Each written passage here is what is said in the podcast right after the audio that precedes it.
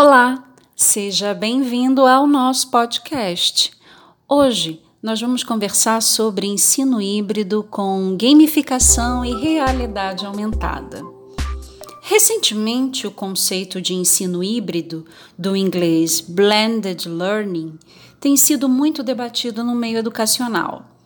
A ideia que fundamenta o ensino híbrido é que as tecnologias suportam a aprendizagem, sua elaboração e absorção de conteúdos de forma autônoma. A inovação do ensino híbrido pode ser considerada como disruptiva, e isto quer dizer que ela apresenta elementos de ruptura com o formato tradicional da sala de aula ao utilizar-se de ferramentas digitais.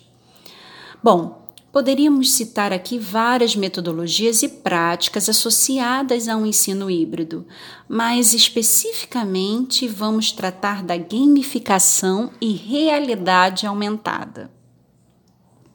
A ideia principal da gamificação não é trabalhar com games fechados, que são produtos e recursos culturais em si, mas sim incorporar os elementos da linguagem dos games nos diversos processos.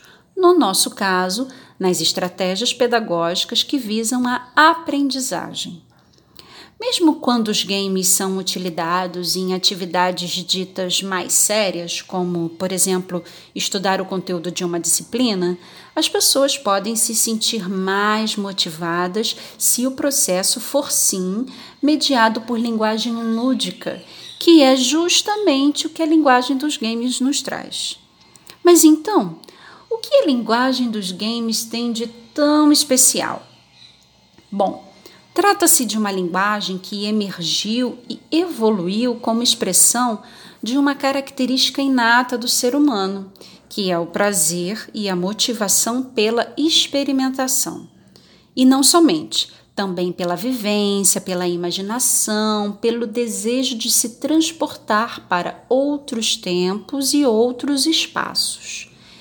E já a realidade aumentada traz elementos virtuais para o ambiente real.